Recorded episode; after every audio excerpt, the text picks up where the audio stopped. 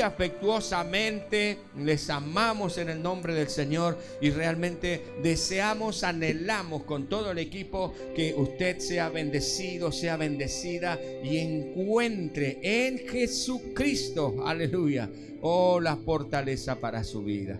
Gloria al Señor, gloria a Dios, gloria a Dios. Estamos ya transitando el anteúltimo mes del año. Increíble, ya estamos llegando casi, casi, casi a las fiestas de fin de año. Y qué bueno porque estamos transitándolo en victoria.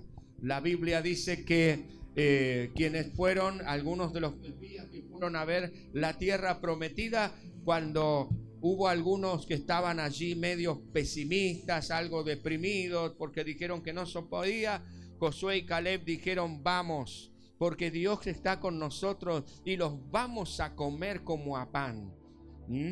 Era difícil la empresa, ¿Mm? pero ellos dijeron, ellos tenían fe, tenían confianza y ellos dijeron, los vamos a comer como a pan.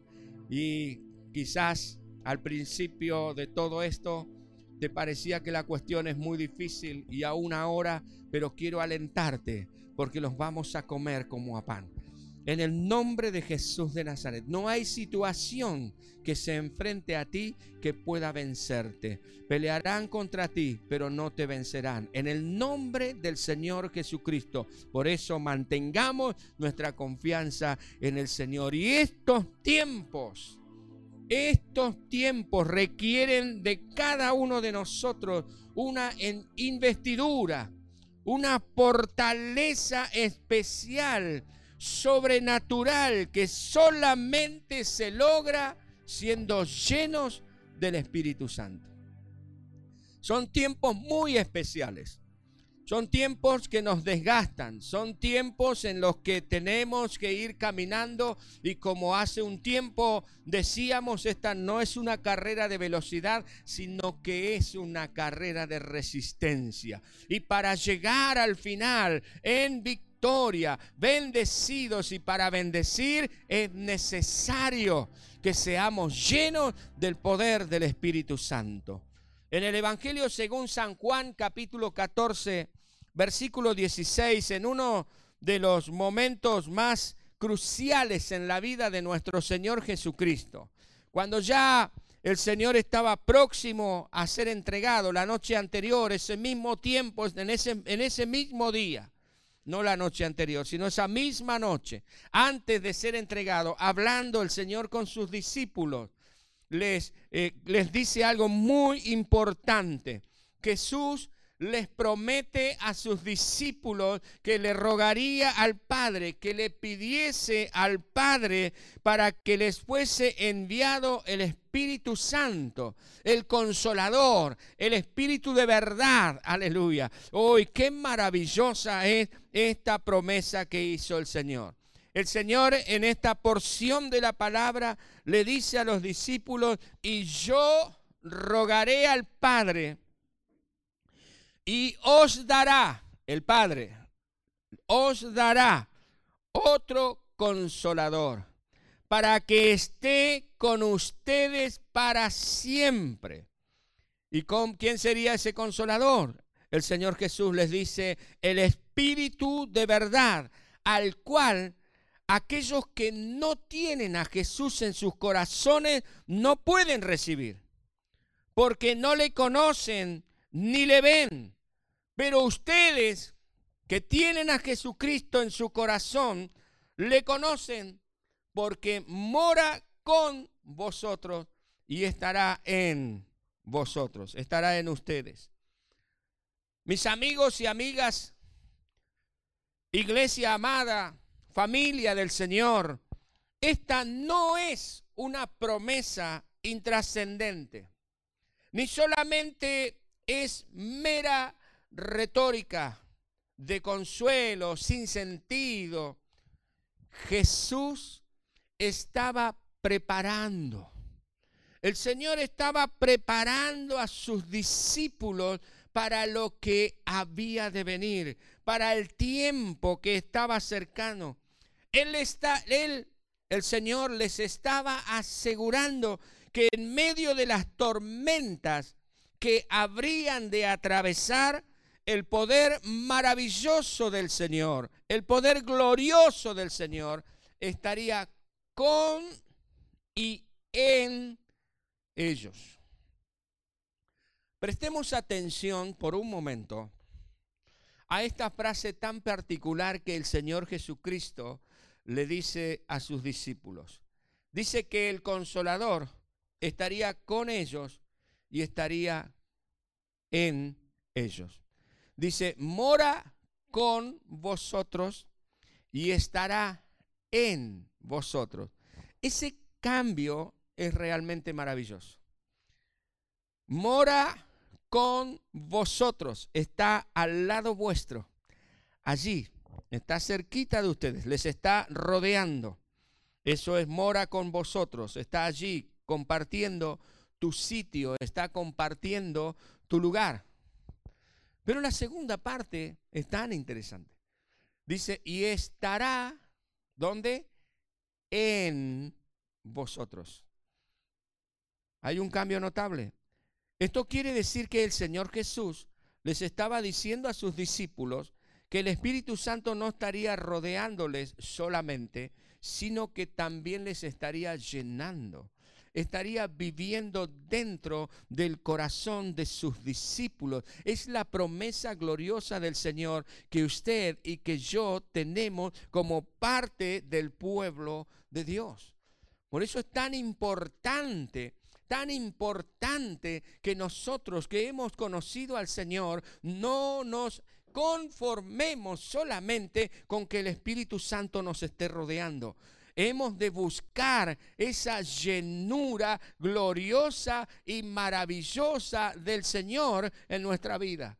Porque el Señor dijo, estará con vosotros y estará en vosotros. Y si usted busca la palabra del Señor en el libro de los Hechos de los Apóstoles, aquí se cumple esta promesa del Señor.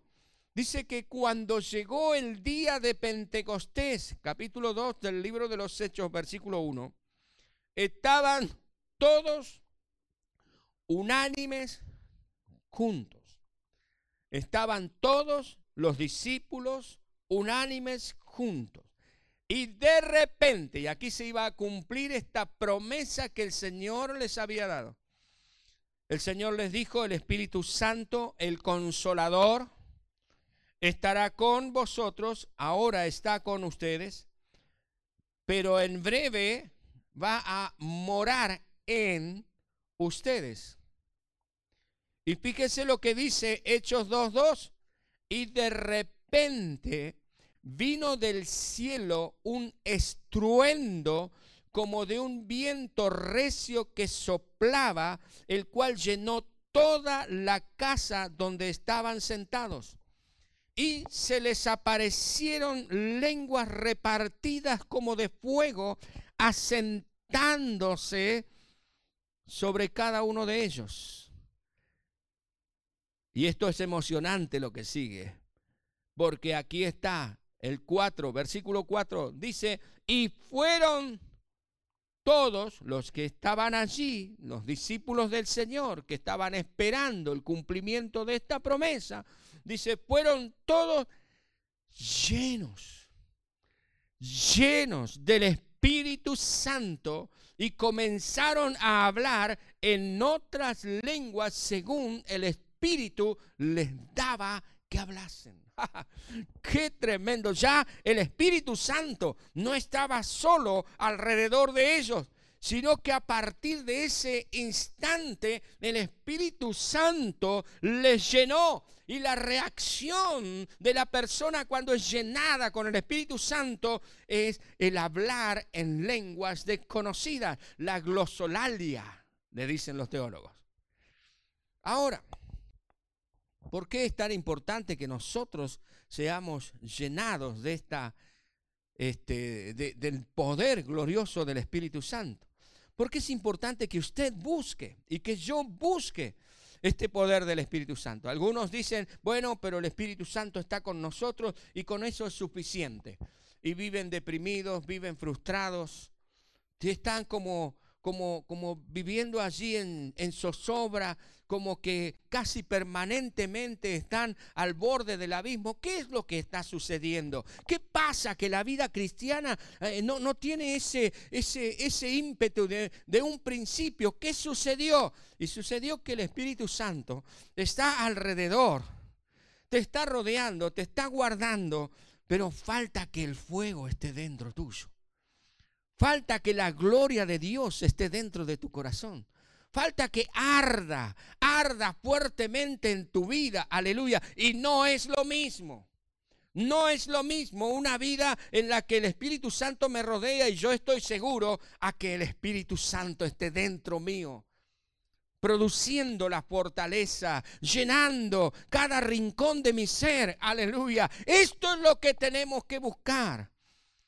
Vamos a considerar algunos escenarios para poder comprender de alguna manera por qué es tan importante que tenemos que buscar el Espíritu Santo, el bautismo en el Espíritu Santo, la llenura del Espíritu Santo. Y vuelvo a reiterar, mis queridos amigos y amigas, quizás sea la primera vez que estás escuchando o estás en una reunión de este tipo y quizás dices, yo necesito fuerzas para seguir viviendo porque me encuentro deprimido, me encuentro deprimida. Bueno, lo primero es recibir a Jesús en tu corazón. Y lo segundo es buscar la llenura del Espíritu Santo. Esto es maravilloso. Porque pueden venir tormentas. Fíjese qué interesante. Cuando los discípulos iban en la barca, el miércoles estuvimos hablando de la barca y días anteriores también de cómo eh, las tormentas vienen sobre la barca. ¿Quién era el único que estaba en paz y que no tenía problemas con la tormenta? El Señor Jesucristo. ¿Y por qué Él era Dios? No, porque Él estaba lleno del Espíritu Santo. ¿Y por qué los discípulos estaban temerosos y allí asustadizos y estaban gente acostumbrada a ese tipo de cosas? Sencillamente el Espíritu Santo estaba alrededor de ellos, ellos confiaban, pero les faltaba esa chispa, esa chispa gloriosa del Espíritu Santo, ese fuego de Dios, aleluya, que cree a todo lo que al hombre le parece imposible. Y antes de la experiencia de Pentecostés, podemos ver a unos discípulos muy distintos. Podemos ver personas muy distintas. Durante el falso juicio que le hicieron al Señor Jesucristo antes de ser llenos del Espíritu Santo los discípulos, cuando el Espíritu Santo estaba alrededor de ellos, pero no dentro de ellos, durante ese falso juicio, uno a uno de estos discípulos fueron huyendo, fueron dejando solo al Señor. Tal es así que cuando llega el Señor Jesús a la cruz y está allí el único discípulo que estaba acompañando a las mujeres que habían ido hasta allí, era Juan. El resto se evaporó. ¿Dónde estaban? ¿Qué estaban haciendo? Eran tan valientes que hasta sacaron su espada para pelear por el Señor. Eran tan valientes que dijeron, yo puedo dar mi vida por ti, pero cuando llegó el momento difícil, hicieron agua, se evaporaron, no estaban con el Señor. El Espíritu Santo estaba, estaba con ellos, estaba alrededor de ellos. Pero en ese momento difícil, ellos necesitaban ser llenos del Espíritu Santo. Les faltaba esta unción maravillosa. Vemos en esos momentos, y usted puede recorrer los relatos bíblicos, Mateo, Marcos, Lucas, Juan, de las últimas horas del Señor y luego que al Señor Jesucristo le crucificaron. Y los vemos reuniéndose como, como con temor, como con miedo, reuniéndose allí como, como teniendo y a ver qué es lo que va a pasar. Y con un dejo de, hasta aún de incredulidad. Porque cuando alguien fue y les dijo, el maestro ha resucitado, le dijeron, estás loca, esto no, no, no tiene sentido, esto no va, no puede ser. ¿Cuál era la situación? ¿Amaban al Señor? Pero claro que sí que le amaban. Si no, no hubiesen estado con Él. Hasta momentos antes de que lo apresaran. ¿Querían servir a Dios? Pero claro que sí, porque por algún motivo ellos estaban reunidos allí, viendo a ver cómo podían juntar fuerzas para poder seguir adelante. Ellos amaban al Señor, ellos querían servir al Señor, pero algo les faltaba. Faltaba el fuego, el fuego, el fuego de Dios, el ímpetu del fuego del Señor sobre sus vidas.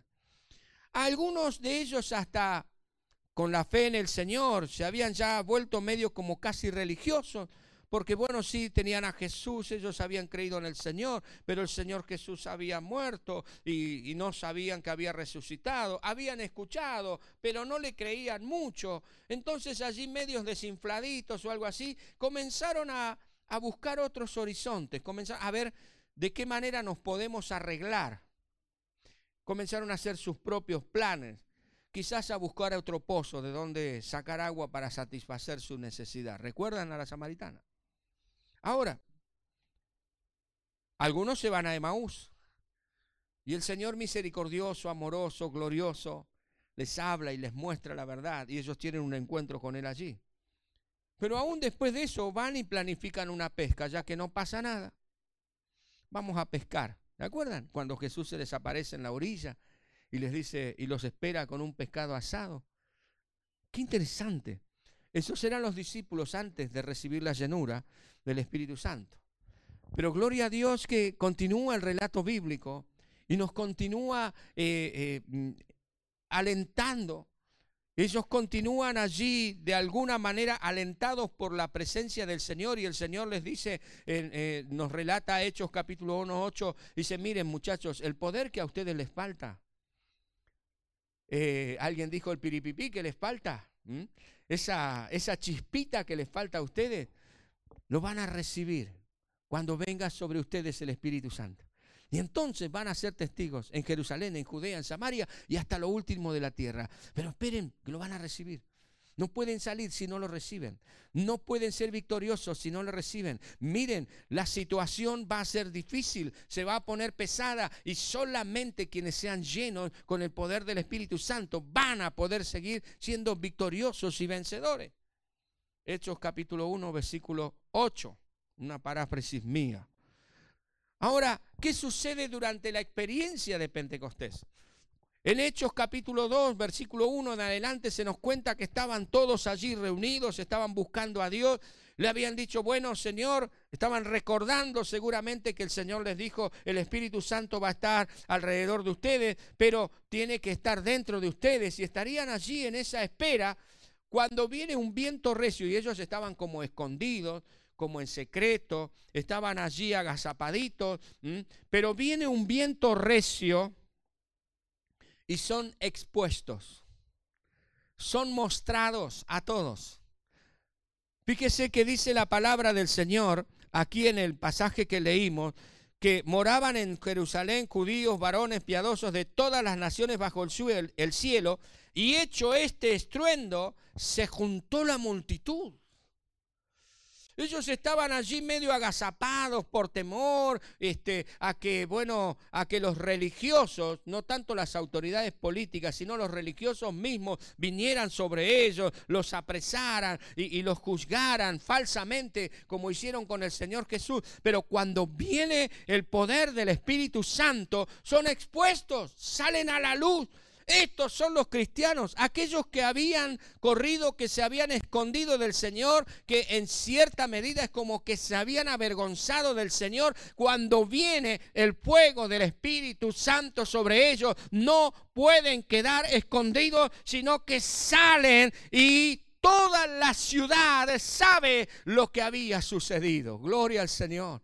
Así es con el creyente, con el hombre, con la mujer que ha recibido el bautismo en el Espíritu Santo. No puede callar la verdad de Dios que hay en su corazón. No puede permanecer oculto.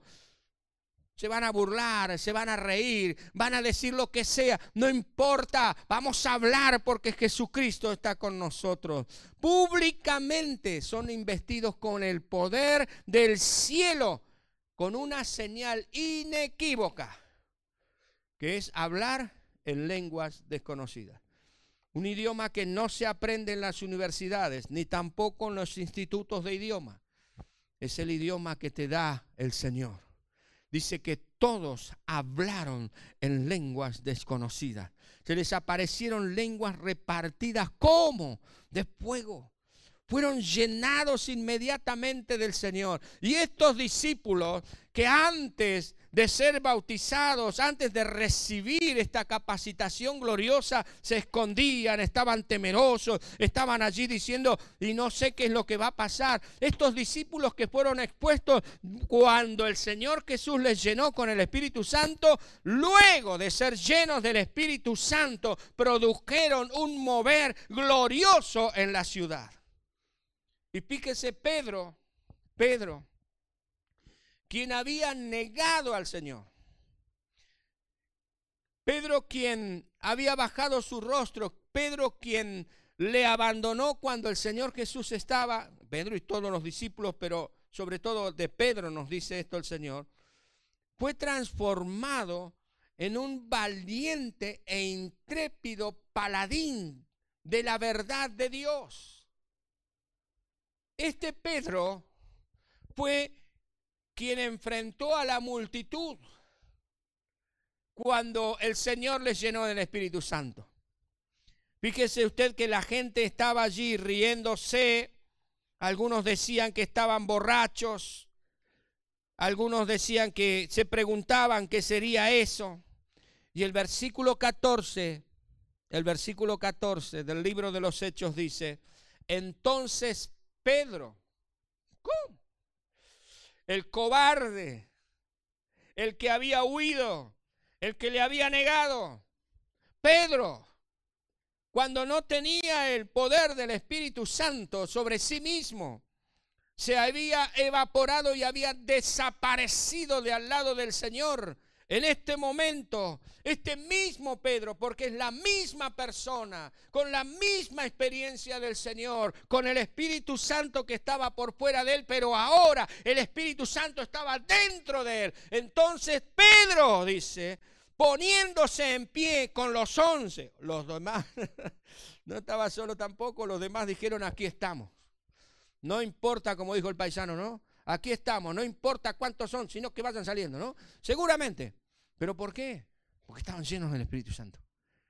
El Espíritu Santo estaba sobre en ellos, no sobre ellos, en ellos les había llenado. Entonces Pedro poniéndose en pie con los once, alzó la voz. Ahora me van a escuchar. Lo que ustedes han visto aquí es el mover glorioso del Espíritu Santo de Dios. ¿Se lo imaginan a Pedro? Ya no estaba escondiéndose, ya no estaba en la oscuridad, salió al frente y les dice, ahora esto es lo que ha sucedido. ¿Qué había cambiado en Pedro? ¿Qué es lo que lo había transformado? Hasta hace unas pocas horas era Pedro el escurridizo, Pedro el que por allí estaba, igual que los demás discípulos. ¿Qué había sucedido? El Espíritu Santo le llenó. El Espíritu Santo le llenó. El Espíritu Santo le llenó. El Espíritu de Dios cuando llena nuestra vida nos transforma. Cambia el temor en valor. Cambia la duda en fe. En el nombre de Jesús, aleluya. Él hace el milagro. Este mismo Pedro es quien le responde a los religiosos cuando les querían prohibir que anunciaran el mensaje del Evangelio. Este mismo Pedro les dice, escúchenme una cosa. Por si no sabían, esto es así. Es necesario obedecer a Dios antes que a ustedes los hombres, a los religiosos les digo, no, no al emperador, le dijo a los religiosos. Así es que ni siquiera se imaginen que yo no voy a predicar el Evangelio. Yo me voy de acá a predicar el Evangelio. Y se fueron de allí a predicar el Evangelio. Ese Pedro que había negado al Señor, ese Pedro que estaba escurridizo, ese Pedro que estaba en la sombra, ahora se atrevía a enfrentar la adversidad. Impresionante los cambios que el Señor hace en la persona cuando la persona es llena del Espíritu Santo. Hay un poder maravilloso en su corazón. Pedro aún más es el que abre las puertas del Evangelio para que todos nosotros podamos conocerle. Si usted sigue la lectura del libro de los Hechos, capítulo 2, 3, 4, 5, en fin, va avanzando en esta lectura, se va a encontrar que en determinado momento, es, es tremendo, Pedro ora por una mujer y es resucitada.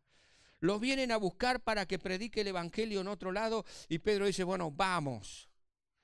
Y Dios lo usa para que los gentiles, aquellos que no eran judíos, pudiesen conocer a Jesucristo y nos llegara a ti y a mí este mensaje glorioso del Evangelio, el mensaje de vida, el mensaje de amor, el mensaje de libertad, el mensaje de poder por medio del Espíritu Santo. Y tal es así que cuando Pedro les empieza a hablar del Señor, la experiencia es la misma. Dice que fueron todos llenos del Espíritu Santo y hablaban en lenguas desconocidas, así como él mismo había hablado cuando recibió esa gloriosa bendición.